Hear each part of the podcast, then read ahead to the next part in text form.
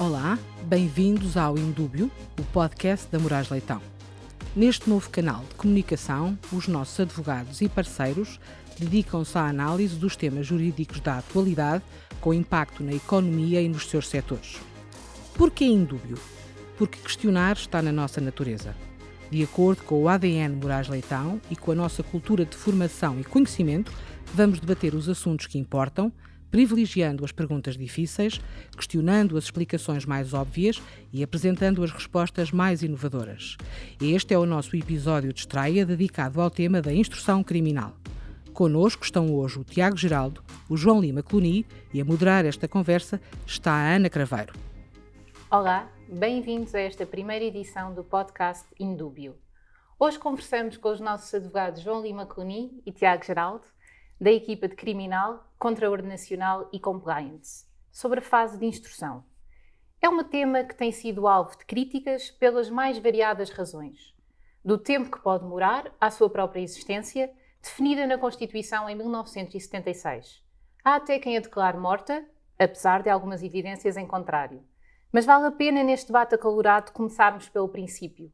E por isso faço a mesma pergunta a ambos. O que é ou deveria ser, exatamente a instrução. É um pré-julgamento, ou deveria ser? João, comece por ti.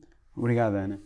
Eh, de facto, a instrução, a meu ver, eh, é um pré-julgamento. É um pré-julgamento eh, daquilo que foi feito no inquérito. E para que o juiz analise se foram ou não recolhidos indícios no inquérito que devam levar a que o arguído seja sujeito a julgamento aquilo que queria salientar é que a instrução tem um papel, no fundo, de controle da atividade do Ministério Público, seja nos casos em que o Ministério Público decide acusar, e, portanto, a defesa requer que um juiz analise se os elementos recolhidos durante a fase de inquérito são ou não suficientes para analisar. Porque a instrução é facultativa. É facultativa.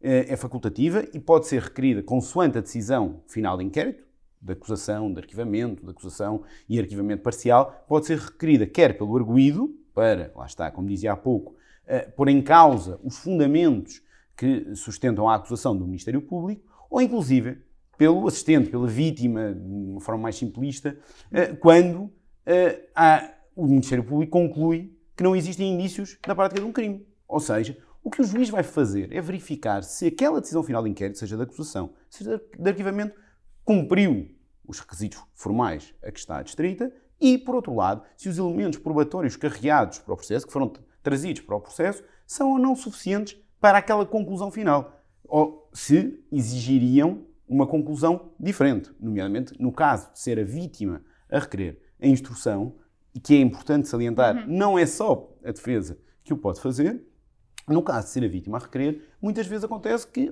um juiz verifica que a decisão de arquivamento do Ministério Público não era aquela que devia ter era ocorrido. Mais e, portanto, é importante ter esta noção que o que se pretendeu ao instituir a instrução foi exatamente isto.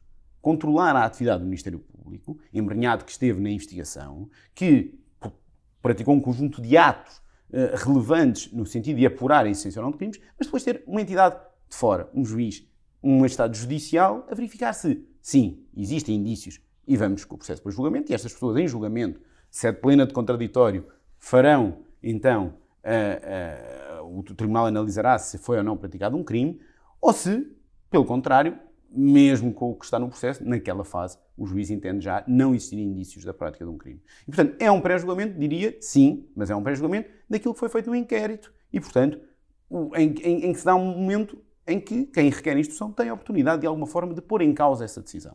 Tiago, mas era isto que o legislador pretendia na criação da figura ou ela tem sido uh, demasiado alterada relativamente à intenção fundamental, à intenção inicial?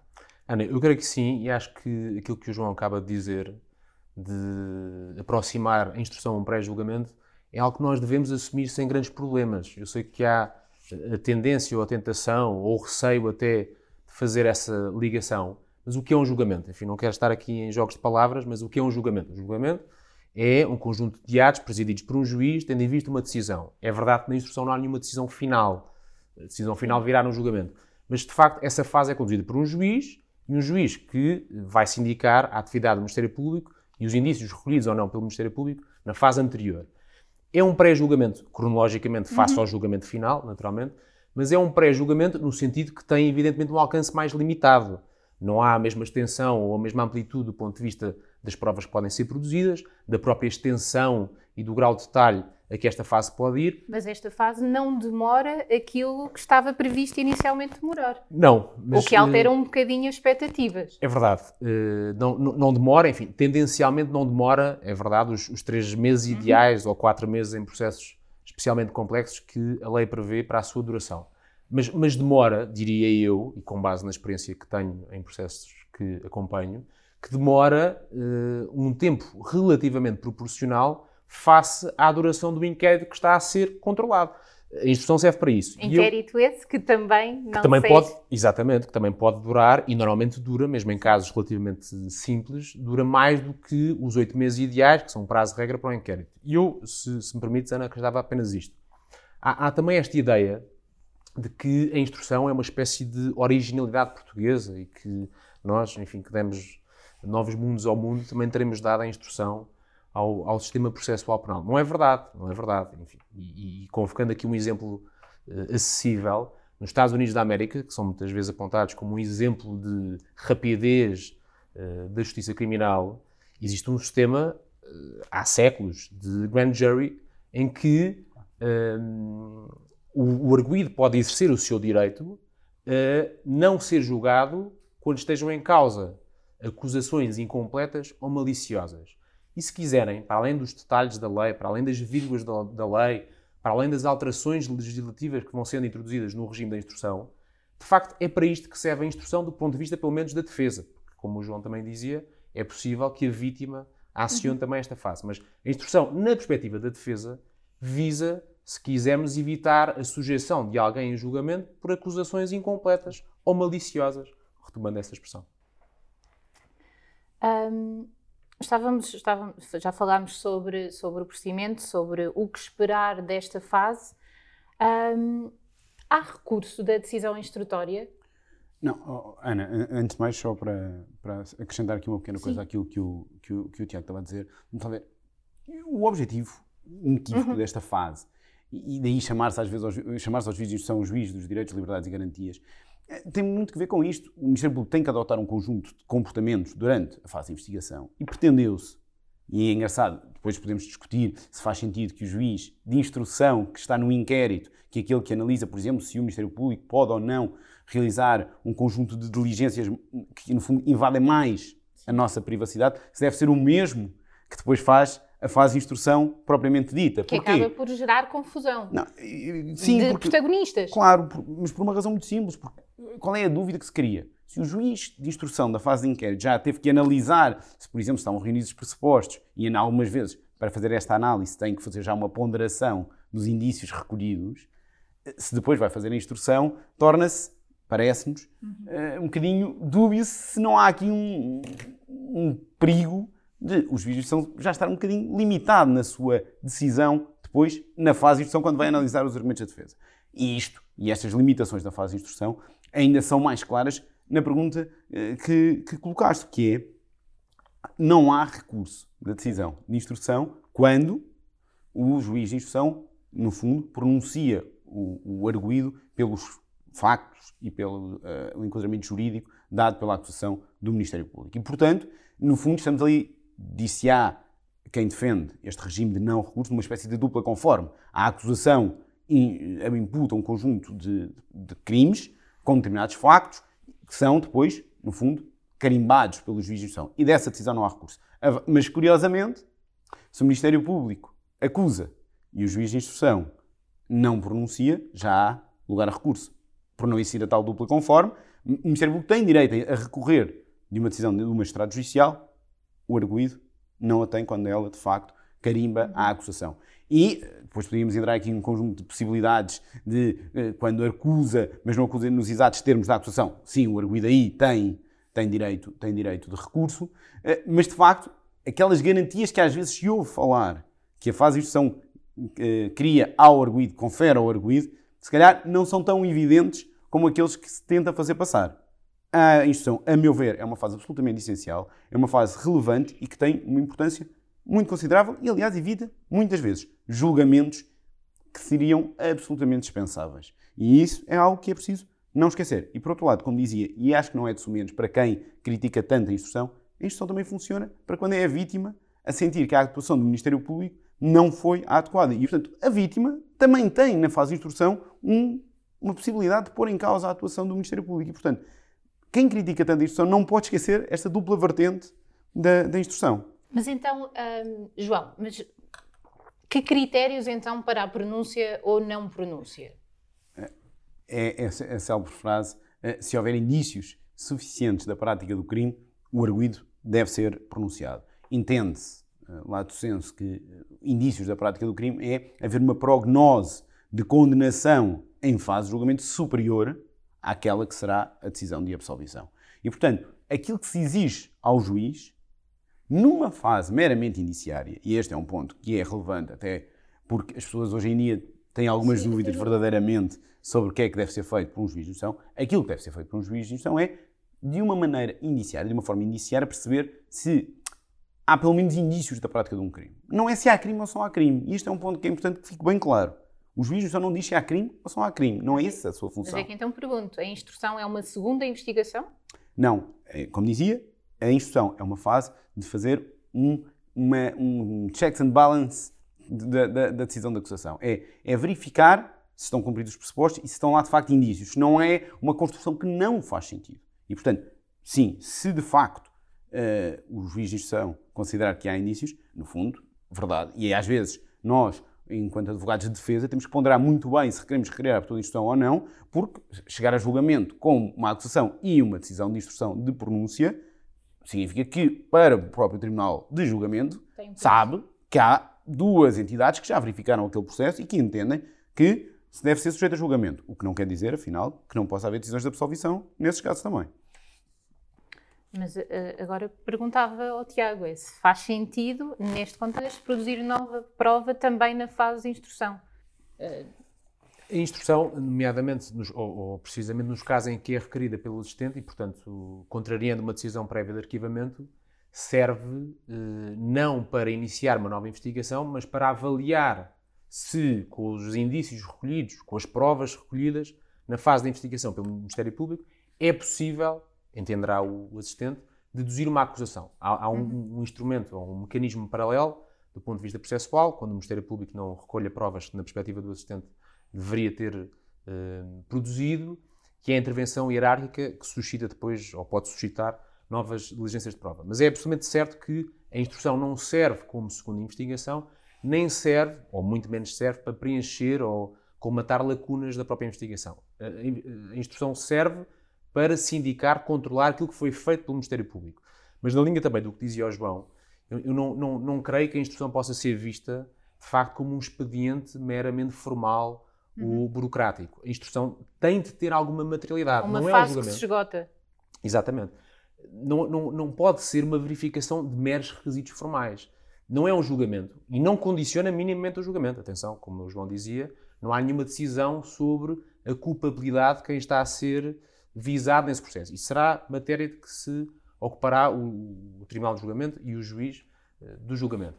Mas a instrução uh, serve para esse controle e esse controle, para ser verdadeiro, tem que ter alguma eficácia e algumas garantias, é verdade. E nessas garantias há de estar, desde logo, e agora falando na perspectiva da defesa, há de estar, desde logo, a garantia de poder fazer contraprova face àquela que o Ministério Público fez na investigação. Porque na investigação, acho que isto é, é, é acessível a qualquer pessoa, na investigação, o Ministério Público é verdade que investiga, diz o Estatuto do Ministério Público para apurar a verdade material e não para acusar ninguém, mas é normal, até porque o Ministério Público é dono e senhor do inquérito, que investigue seguindo a linha que entende adequada, pertinente, mas também é legítimo arguído que queira contrariar essa linha de investigação e aduzir prova que o Ministério Público, na fase de inquérito, não tem de acatar, que possa fazê-lo numa fase prévia ao julgamento.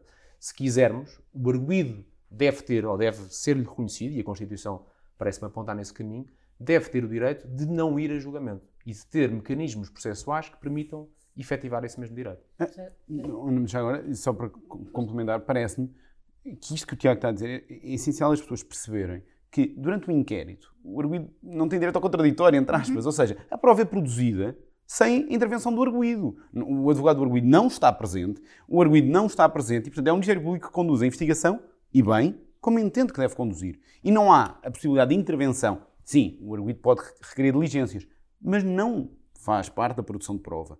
E, e portanto, que é aquilo, o julgamento, sim, é a zona onde o, o, a produção de prova é o, é o expoente máximo da produção de prova de, e do exercício do contraditório. No inquérito, isso não acontece. E, portanto, a instrução foi, no fundo, dizer ao arguído: tens aqui uma fase em que olhas para para, para a investigação, para a prova recolhida em fase de investigação e agora podes, no fundo, contradizer essa prova para não teres que ser sujeito, como o Tiago diz muito bem, o direito a não ser sujeito a um uhum. julgamento. E, portanto, é o momento, no fundo, do contraditório que não teve até esse momento. Mas agora provoco-vos. Esse contraditório foi feito num determinado contexto histórico e mediático, que agora é muito diferente. É e que acaba por confundir, uh, confundir os próprios atores do, que, que intervêm, os próprios operadores uh, judiciários, às vezes, com tanta, com tanta intervenção. Mas Ana, eu então respondia ou responderia com outra curiosidade histórica. É que o modelo que nós temos processual, que compreende, enfim, em termos eh, de arquétipo, três fases, não é? A fase de uhum. investigação, a inquérito, a instrução e o julgamento, depois haverá os recursos, ou para haver recursos. Este modelo processual sucede ao outro, o modelo do regime anterior, do código anterior ao atual, que é de 87, e, e, e nesse regime anterior, num Estado dito autoritário, havia uh, na lei processual duas fases que se sucediam no tempo, em que uma, de facto, tinha esta natureza inquisitória, em que quem investigava, uhum. investigava seguindo as suas linhas de investigação, independentemente do que o arguído entendesse que deveria ser a prova produzida, que era a fase de instrução preparatória, normalmente conduzida pelas polícias, e depois uma fase de instrução contraditória presidida por um juiz. Portanto, quando eu ouço algum tipo de comentários uh, verem na instrução um expoente de garantias, para além da questão, que já vimos que não corresponde à verdade, de supostamente ser uma originalidade portuguesa. Mas, mas eh, vejo esse discurso sobre o suposto excesso de garantias, ignorar que num regime dito autoritário e no sistema processual de um Estado dito autoritário havia uma instrução contraditória, presidida por um juiz, onde o arguido podia precisamente efetivar esse seu direito a contraditar os indícios da acusação, enfim, para dizer o mínimo, essa, essa, essa acusação de excesso de garantias parece-me infundada até historicamente.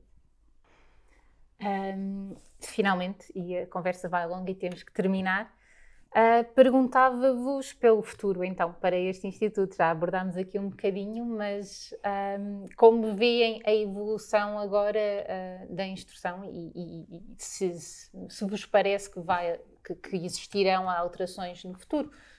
Eu, eu acho que todas as alterações uhum. que se queriam fazer para limitar esse alegado, Sim. que o qual eu não concordo, aliás, excesso de garantias uh, da fase de instrução já, já foram tomadas. Já falámos aqui de algumas, a possibilidade... Mas a impossibilidade há excesso de garantias? Pode haver excesso de garantias? Não, não, sei, não sei se acho. Acho que o sistema está feito e está pensado de uma forma que faz sentido.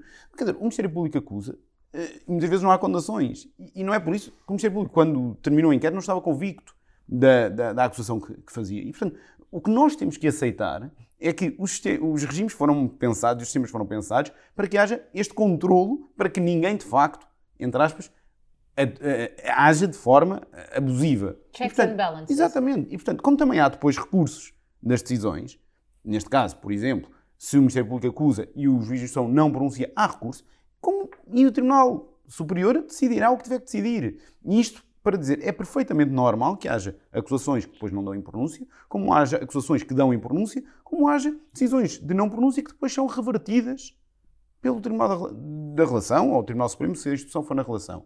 E, portanto, isto para dizer nós temos que aceitar conviver com o normal funcionamento da justiça. Se as decisões da primeira instância fossem sempre corretas, não era preciso recorrer. E, portanto, a justiça não é justa quando absolve, nem quando, nem quando condena, só, ou só quando condena, quero dizer. E, portanto, é justa à medida de cada caso e os tribunais fazem o seu caminho e decidirão. E nós não podemos é olhar para, para este instituto como uma forma de proteger uh, o arguído.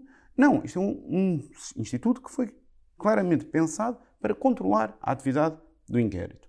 Parece-me ser um instituto que não pode ser abolido, já teve os seus recortes para facilitar uh, uh, para, para facilitar aqueles que diziam que era excessivamente garantística e, portanto, acho que deve continuar a existir, deve continuar a existir dentro daquilo que a lei exige, que é analisar iniciariamente se o arguído deve ou não ser sujeito a julgamento. Tiago. Bom, eu uh, não, não farei metáforas sobre o bebê na incubadora a propósito da instrução, embora de facto esteja a instrução em mau estado, ou pelo menos com muita, muita e gente já declarada morta, não é? É, ou, ou pré-morta, ou pelo menos num Sim. estado comatoso, Criminal, vá. ou quase zombie. E de facto, se for para isso, e se for esse o caminho seguido, então mais vale de facto acabar com a instrução, porque a instrução tem a sua utilidade e tem a sua funcionalidade dentro do sistema e do equilíbrio do sistema, que depende da sua efetividade, da sua eficácia potencial. E a eficácia potencial da instrução está condicionada à possibilidade que se garanta aos, se garanta aos sujeitos processuais, arguído, assistente, de eh, não se limitarem a obter do juiz de instrução uma verificação formal daquilo que foi feito pelo Ministério Público. Tem de haver algo mais além disso. E, de facto, o caminho que o legislador tem seguido até agora tem sido um caminho de encurtar, de fragilizar, de reduzir o âmbito da instrução e as possibilidades eh, de prova, de sindicância decisória dentro da própria instrução. E, portanto, eu, se tivesse de fazer um prognóstico para o futuro, diria que o prognóstico é reservado. E será seguramente mais problemático do que aquele que tivemos para trás. Isto é, o estado da instrução para trás, enfim, manteve-se até agora.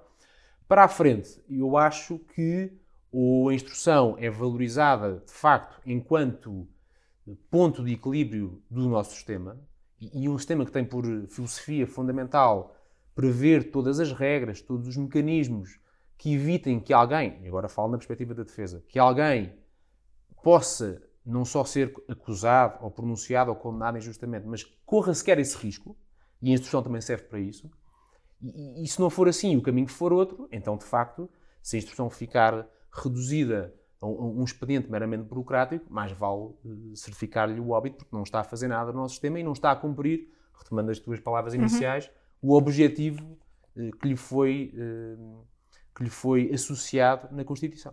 E não encurtaríamos os tempos, desculpem. A questão é.